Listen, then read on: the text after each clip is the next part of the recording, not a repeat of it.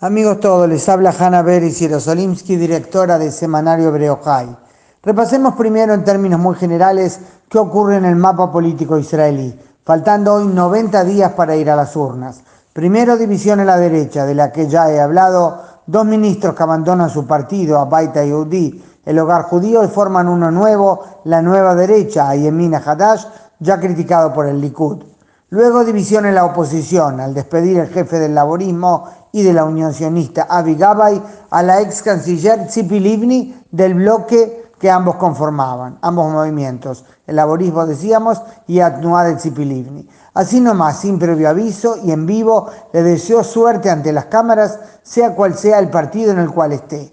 Luego parecería que habrá unión entre partidos del sector ultraortodoxo jaredí lo más interesante quizás será la unión entre los partidos ashkenazíes y el sefaradí Y por otro lado, división también en la lista unificada, conocida generalmente como la lista árabe unida, por el simple hecho que casi todos sus miembros son árabes.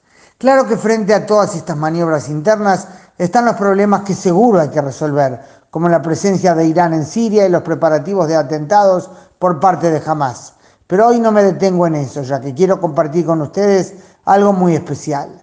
Hace varias semanas llegó de urgencia al hospital Adasa en Karem de Jerusalén una ambulancia con un niño gravemente herido, Yusef, de 10 años, de una localidad árabe en la zona de Jerusalén. Entró a lo que pensó era el ascensor, pero el ascensor no estaba y Yusef cayó ocho pisos, estrellándose al aterrizar.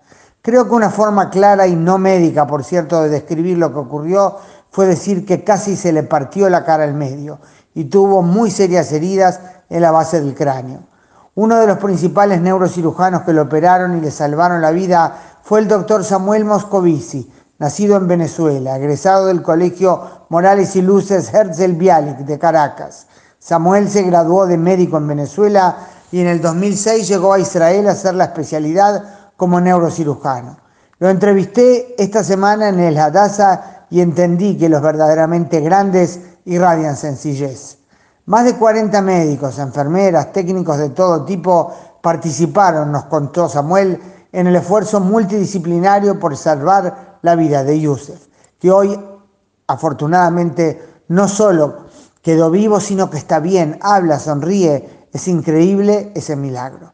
Afortunadamente pues lo lograron. El niño salió de peligro, aunque aún le aguarda un largo proceso de rehabilitación. Todo el hospital estaba de pie, nos dijo Samuel, un médico, decíamos, venezolano israelí, que tiene hoy 37 años. Le pregunté si acaso al verlo por su estado pensó que Yusef no podría vivir. Samuel, con voz tranquila y firme, me respondió, no, aquí nos acostumbramos a pensar que quien llega a pedir ayuda no puede morir.